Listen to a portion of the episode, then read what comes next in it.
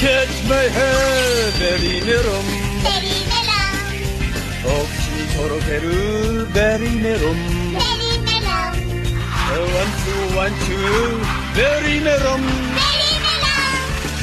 E é com essa música maravilhosa que a gente começa mais um podcast. E mais uma vez a gente não vai falar de Camarade, dessa vez a gente vai falar de um anime que talvez vocês conheçam, talvez não. Hoje a gente vai falar de Gash Bell. Talvez você não conheça por esse nome, talvez você conheça por Zat Bell, que foi o nome americano e mesmo não que foi exibido aqui no Brasil. E esse anime, ele é um anime antigo, e assim como a maioria dos animes antigos, ele compartilha algumas características. A primeira dessas características é que animes como Gash Bell são animes bem longos, eles são animes extensos, com uma média de 100, 150 episódios. E por conta disso, você raramente está toda hora hypado no anime. Vai ter aqueles momentos de animes, uns 20 episódios normalmente, que vai ser bem chatinho, normalmente são fillers, e vai ser chato, tá, tá, tá. Aí do nada acontece alguma coisa e fica bom, aí fica chato de novo, aí fica bom. E assim o anime vai oscilando até chegar no final. Isso hoje em dia já não acontece. Os animes atuais eles têm uma forma diferente. Eles são animes mais curtinhos, por exemplo, Kimetsu no Yaiba, que tem menos de 30 episódios. E o anime tá toda hora no hype. É coisa acontecendo toda hora, é muito dinâmico. Mas por que, que o sucesso dos animes antigos parece que dura mais do que os animes atuais? Acho que um dos principais motivos para esse sucesso é a memória afetiva. Porque quando a gente via os animes, a gente estava ou indo para a escola, ou chegando da escola, ou na hora do almoço. Então todo mundo ainda assiste e fala de Naruto, Dragon Ball, Bleach, Super 11 por conta disso, pelo fato de ter sido parte da nossa infância. Mas claro, não só por isso. Esses animes, por serem longos, eles exploraram muito o universo deles. Então você conhece detalhe dos personagens secundários, tem gente que gosta só de personagens secundários, então você criava laços com esses personagens. Esses laços são outro motivo também. Porque você ficava amigo deles. Você terminava o anime com uma carga emocional muito forte. E ainda mais no caso de Gash Bell. Gash Bell fala majoritariamente sobre laços. Gash conta a história de 100 demônios que vêm para o mundo dos humanos para guerrear entre si e o último restante vai se tornar rei do mundo dos demônios. Mas eles não lutam sozinhos. Esses 100 demônios têm que fazer parceria com o ser humano para poder lutar. Isso por si só já fala muito de conexão, porque não é só fazer parceria com um ser humano. Você tem que ter uma dinâmica com ele, você tem que ser no mínimo amigo dele para você poder lutar bem, para vocês poderem se comunicar. Isso já é maravilhoso, mas Gash Bell ele ainda consegue melhorar isso. Normalmente nesses animes tudo se passa no Japão, mas com Gash Bell é diferente. Quando ele fala que 100 demônios vieram para o mundo dos humanos, é para o mundo inteiro. Os personagens principais, por si só, já são bem distribuídos. O personagem principal, que luta junto com o Gash, que é o Kiyomaru, ele é um estudante do Japão. A Megumi é uma idol também do Japão. Tem o Nazo Hakase, que ele é um doutor, um investigador dos Estados Unidos. Tem o Sunbeam, que ele é um engenheiro também dos Estados Unidos. Tem a Lien, que é uma lutadora chinesa.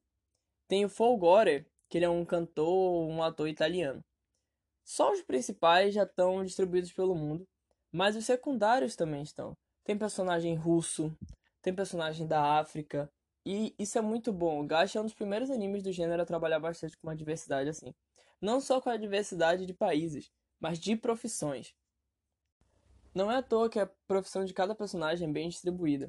Você vê a Megumi, que é uma idol, passando por problemas na escola, porque ela tem que dançar, cantar, ela tem que ensaiar, tem que fotografar, ainda tem que ir pra aula. O próprio Folgore também, ele tá no meio dessa luta, mas ele é um artista, ele tem que estar tá viajando. O Sambim, ele é um engenheiro, ele passa por essa de, ah, não, eu não vou poder ir pra tal luta porque eu tenho que viajar por conta do meu serviço. O Kyomaru perde prova para lutar. Então, ele explica muito bem, de um jeito muito divertido, essa dinâmica das profissões e relações que tem no anime. Agora, outra coisa muito boa em Gash é o apelo que ele faz pro público infantil. Gash por si só já é bem infantilizado, né? Já é bem fofinho, ah, tem o amiguinho e tudo mais. Mas assim como qualquer anime antigo, ele tinha que vender brinquedo para poder sustentar. E no caso de Gash, não é carta, não é uma Beyblade, não é Bakugan, nada do gênero. O brinquedo, entre aspas, do Gash é um livro. Esses demônios, quando eles vêm para a Terra, eles vêm com um livro. E o ser humano com quem esse livro reagir se torna parceiro deles E eles guerreiam assim. Nos livros tem feitiços e eles usam os feitiços para lutarem. Isso é muito bom. Imagina o tanto de criança que pegava um livro para ler só porque estava se achando parecido com os personagens de Gash Bell. Então, mais um ponto pro Gash. E agora a gente vai falar justamente dessa parte, justamente dos livros. As lutas em Gash, como eu falei antes, são por meio do livro. Então você lê um feitiço no livro, o seu oponente também lê um feitiço, vocês ficam trocando feitiços, até que um livro queime. É assim que você perde uma luta, quando um desses livros queima. E quando esse livro queima, o demônio que está conectado com esse livro, ele volta para o mundo dos demônios, ele volta para o Makai. Só que essa volta em Gashbel, ela é tomada de um jeito muito intenso. Essa volta, como você nunca mais vai ver esse demônio, você não tem como se comunicar com ele, já que ele está em outro mundo, ela é tomada como uma morte. Cada vez que um livro queima, o demônio morreu. E o parceiro desse demônio, o humano em questão, muitas das vezes ele entra num, num luto intenso.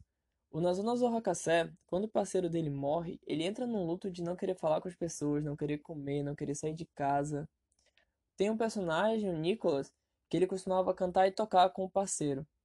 Quando o parceiro dele morre, o Nicholas não consegue mais tocar. Quando ele tenta tocar, ele toca uma gaita de folhas. Quando ele tenta tocar, as notas saem escuras, é uma melodia que dói. E fica esse climão, fica um episódio de climão em. Porque realmente é uma dor muito intensa, você perde um amigo, você perde um companheiro. E mais que isso, eu vejo que na metáfora de você queimar um livro, você está apagando uma história. Você apaga a história daquele demônio e dessa forma você apaga a existência dele. E isso é muito intenso. Mas Gacho ele acha um jeito muito bom de lidar com esse luto. O Nozonozo Hakase, ele percebe que mesmo sem um parceiro, ele ainda tem os amigos dele. Ele ainda tem um motivo para lutar, ele ainda tem como lutar. Então ele ainda continua ajudando os personagens principais a salvar o mundo. O Nicholas percebe que se ele parar de cantar, aí sim ele nunca mais vai estar junto com o parceiro dele. Porque a memória dele vai ter ido para sempre. Tudo isso me leva a ver que em Gash não importa só a existência do demônio, a existência daquela pessoa, entre aspas. O que importa é a conexão, é aquilo que foi feito. O Nazono Zorakassé, quando ele perde o, o amigo dele, ele não fica sozinho. Porque aquele amigo dele deu para ele outros amigos. E essa conexão que é importante. Mesma coisa com o Nicholas. O que é importante não era só a existência do parceiro dele. Era tudo aquilo que foi feito tudo aquilo que eles viveram. E isso é muito bonito porque a gente ainda está falando de um anime infantil. Uma criança que vê esse exemplo de como lidar com o luto, ela vai ter uma saúde mental muito melhor para lidar com isso caso aconteça de fato. E esse é outro motivo pelo qual esses animes antigos, nesse caso em específico, Gash Bell, ainda faz sucesso, ainda é lembrado por muita gente. Porque eles fazem parte desse luto também. Todo mundo que viu Naruto quando era criança, que viu Dragon Ball, eles criaram amigos por conta desses animes. Eles criaram todo um ciclo de amizade por conta disso, todo um estilo de ser, um jeito de ser. E é por isso que esses animes marcam a gente. Não é só o que eu falei no começo da memória afetiva, dos laços, não é só isso. É mais do que isso. O anime começa a fazer parte de você. E assim como em Gash Bell, mesmo que ele tenha morrido, mesmo que a história tenha acabado, ela não acabou de fato, ela continua. Às vezes a gente ainda senta para conversar com nossos amigos sobre esses animes antigos, sobre como era tão bom, vocês ainda assistem alguns episódios de novo. E é isso que importa. É essa conexão que importa no fim de tudo. Eu vou encerrar esse podcast aqui fazendo a seguinte pergunta: E se queimassem seu livro? Se queimassem toda a sua história, o que ia sobrar? Se tudo que você fez fosse apagado e você sumisse, o que ia sobrar de você? Esse foi mais um podcast, um podcast mais curtinho, mais light. Recomendo que vocês assistam Gastivel, é muito bom. Apesar de ser meio cansativo por ser longo, mas é justamente por isso que é bom. E é isso, assistam animes antigos, façam isso. Gashbell, Reborn, assistam são muito legais e, como eu falei, é uma conexão maravilhosa que você tem no final. É uma sensação de prazer incrível.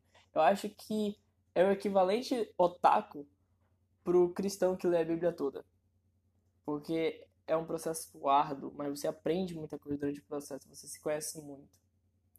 Então é isso aí, se você quiser discutir um pouquinho mais sobre Gaspel, manda mensagem lá no meu Instagram, ian.guino, yan.ogwino, ou no meu Twitter também, kyn, underline. Tô sempre lá pra gente conversar. Então é isso aí, esse podcast vai ficando por aqui.